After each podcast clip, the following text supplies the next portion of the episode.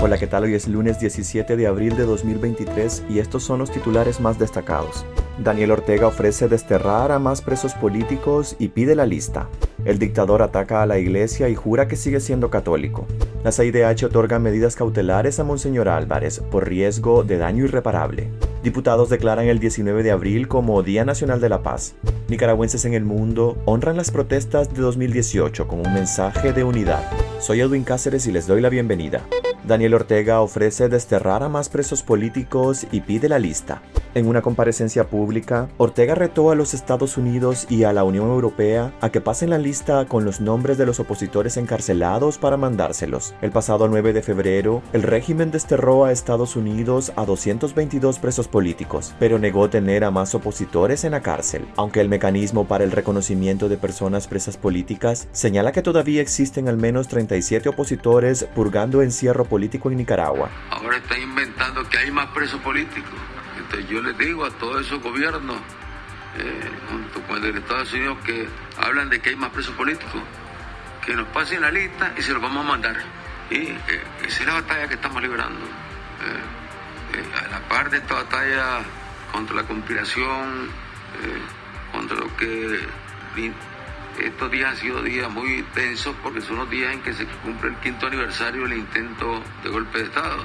Según el dictador, desde abril de 2018, cuando se dieron las protestas populares que dejaron al menos 355 muertos producto de la represión, Estados Unidos encabezó una campaña de infamias y calumnias a las que se han sumado la Unión Europea, organismos de la Organización de las Naciones Unidas y la Organización de Estados Americanos.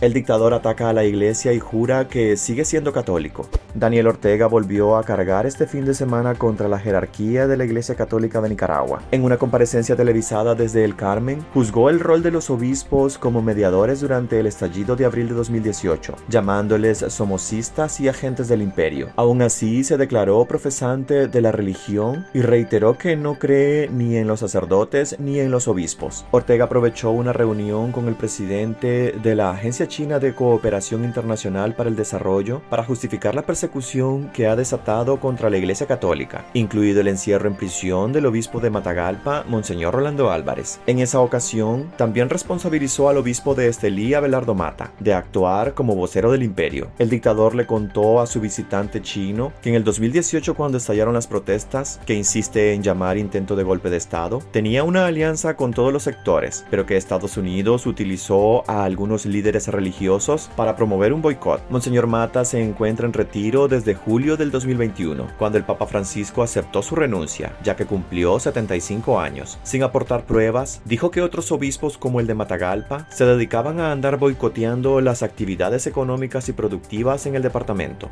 La CIDH otorga medidas cautelares a Monseñor Álvarez por riesgo de daño irreparable.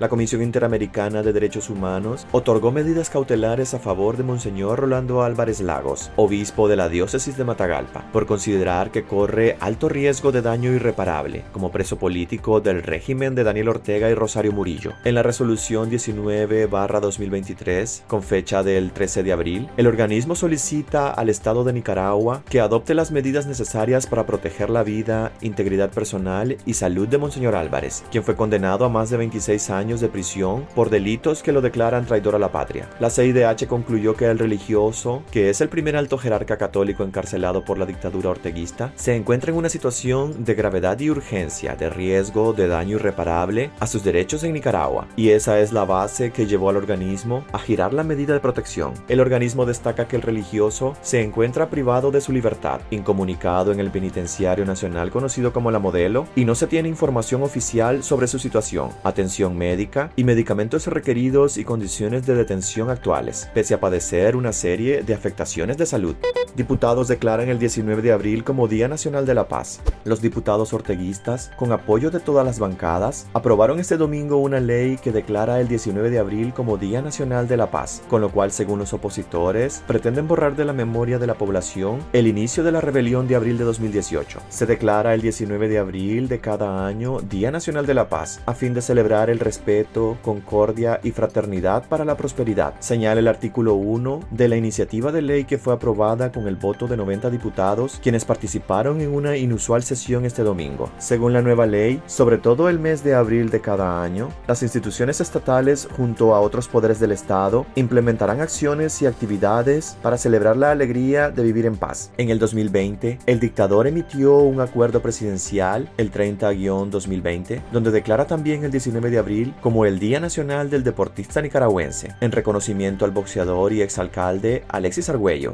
Nicaragüenses en el mundo honran las protestas de 2018 con un mensaje de unidad.